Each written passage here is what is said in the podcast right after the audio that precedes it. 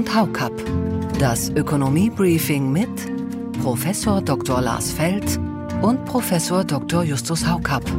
Ein Pioneer Original.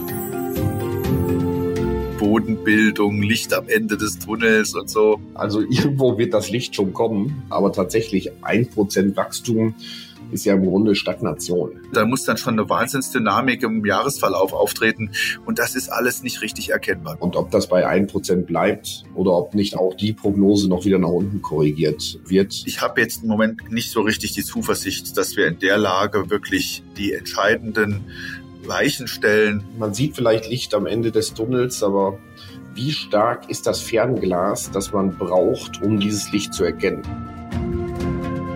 Soweit der Einblick in die heutige Ausgabe. Herzlich willkommen zu dieser exklusiven Podcast-Reihe von The Pioneer. Mein Name ist Josie Müller, ich bin die Redakteurin in Berlin und mir zugeschaltet sind wieder unsere Chefökonomen Justus Haukapp und Lars Feld. Guten Morgen. Einen wunderschönen guten Morgen, liebe Frau Müller, lieber Justus, verehrte Hörerinnen und Hörer. Heute an diesem Tag nach einer schwierigen Woche wollen wir wieder über Wirtschaft reden, auch wenn derzeit andere Themen im Vordergrund sind. Ja, liebe Hörerinnen und Hörer, liebe Frau Müller, lieber Lars, äh, auch von meiner Seite herzlich willkommen, schönen guten Tag.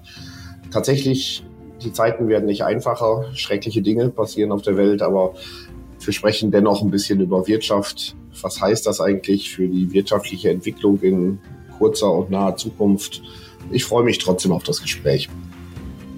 Auch wir werden heute natürlich zuerst nach Israel schauen, wo dann letztlich auch die Frage ist, inwiefern die Eskalation ökonomische Auswirkungen hat oder haben könnte, welche wirtschaftlichen Risiken damit einhergehen. Anschließend der Blick auf die neuen Wirtschaftsdaten. Der Bundeswirtschaftsminister meint, Deutschland verlässt das dunkle Tal und es geht aufwärts. Doch wie nah ist das Licht am Ende des Tunnels ohne die politisch motivierte Zuversichtspflicht? Und danach kommen wir noch zu einer Forderung, die wettbewerbsökonomisch unter die Überschrift gehört. Gut gemeintes muss nicht automatisch gut zu heißen sein. Die dramatischen Entwicklungen in Israel bleiben auch hier nicht unkommentiert. Klar, aus rein ökonomischer Sicht ergibt sich irgendwann immer die Frage, welche wirtschaftlichen Folgen so eine Eskalation hat. Aber es ist nicht der erste Gedanke. Herr Feld. Das Massaker, das die Hamas angerichtet hat, ist äh, eine Zäsur in der internationalen Diskussion, die wir die vergangenen Jahre geführt haben. Man muss schon sehen, dass wir eine Kumulation der Auseinandersetzungen haben zwischen Mächten in der Welt, äh, wie wir sie so nicht erwartet hätten. Also einerseits den Angriffskrieg Russlands auf die Ukraine, jetzt dieses Massaker der Hamas äh, in Israel, so wie es der Bundeskanzler selber feststellt, wäre das ohne den Iran nicht möglich gewesen. Es ist also eine Übergriffigkeit des Iran. Wenn ich mich zurückerinnere, als äh, George W. Bush den falschen Irakkrieg, also diesen Fehler mit dem Irakkrieg begangen hat und das begründete mit der sogenannten Achse des Bösen, haben wir uns in der medialen Öffentlichkeit in Deutschland darüber lustig gemacht. Aber ich habe gegenwärtig den Eindruck, dass diese Achse zuschlägt und das nicht unkoordiniert macht. Also es ist schon so, dass Iran und Russland äh, eine recht gute Verbindung zueinander haben. Und äh, vor dem Hintergrund ist das alles sehr beunruhigend, was wir da beobachten. Ganz abgesehen von dem Leid der Menschen. Das vorausgeschickt. Zum Wirtschaftlichen muss man sagen, bei allen Sorgen seit dem letzten Samstag wird man zunächst einmal relativ wenig sehen.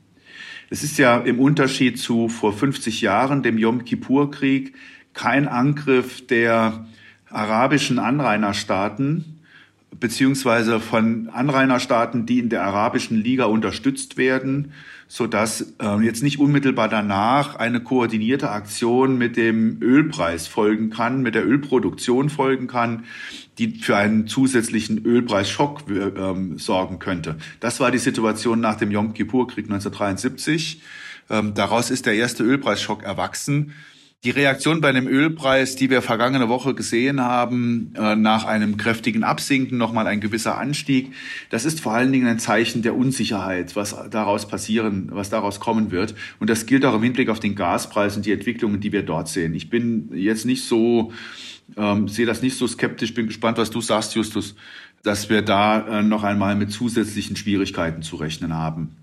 Und jetzt äh, einfach von der Konjunkturseite her gedacht, Außenhandel, das spielt nicht so eine große Rolle äh, für äh, die deutsche äh, Außenwirtschaftsbilanz. Was sicher eine Rolle spielen wird, ist die durch dieses Massaker verursachte Unsicherheit, die ähm, in der Welt ist. Was bedeutet das? Ist das koordiniert? Wie viel äh, kommt auf uns zu? Äh, wird es vielleicht auch noch ein stärkeres Zusammenspiel anderer autoritärer Staaten geben, die äh, im Moment eine Schwäche des Westens, insbesondere auch der USA, ausmachen und deswegen etwas äh, gegen den Westen unternehmen. Und Unsicherheit ist für Investoren, für alle Arten von Investitionen äh, extrem schädlich. Und äh, das wird schon dann auch Auswirkungen haben können. Das heißt, eine gewisse Belastung äh, der konjunkturellen Entwicklung im nächsten Jahr ist nicht ausgeschlossen. Ja, Lars, ich stimme dir weitgehend zu. Also äh, vorausgeschickt äh, auch hier, dass ich das genau wie du ähm, eigentlich kaum ertragen kann, äh, diese Nachrichten aus Israel zu rezipieren. Das ist also unglaublich schrecklich tatsächlich. Gleichwohl ist es wirtschaftlich direkt wahrscheinlich von untergeordneter Bedeutung.